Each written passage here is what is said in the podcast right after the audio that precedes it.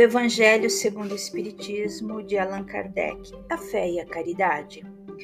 Disse-vos não há muito, meus caros filhos, que a caridade sem a fé não basta para manter entre os homens uma ordem social capaz de os tornar felizes.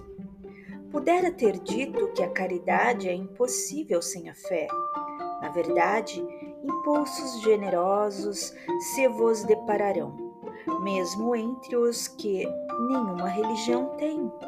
Porém, essa caridade austera, que só com abnegação se pratica, com um constante sacrifício de todo interesse egoístico, somente a fé pode inspirá-la, porque só ela dá se possa carregar com coragem e perseverança a cruz da vida terrena.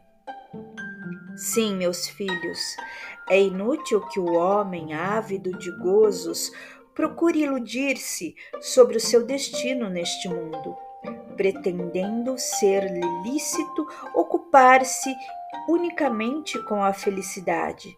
Sem dúvida, Deus nos criou para sermos felizes na eternidade. Entretanto, a vida terrestre tem que servir exclusivamente ao aperfeiçoamento moral, que mais facilmente se adquire com o auxílio dos órgãos físicos e do mundo material sem levar em conta as vicissitudes ordinárias da vida, a diversidade dos gostos, dos pendores e das necessidades. É esse também um meio de vos aperfeiçoardes, exercitando-vos na caridade. Com efeito, só o poder de concessões e sacrifícios mútuos podeis conservar a harmonia entre elementos tão diversos. Tereis, contudo, razão se afirmardes que a felicidade se acha destinada ao homem neste mundo, desde que ele a procure, não nos gozos materiais, sim no bem.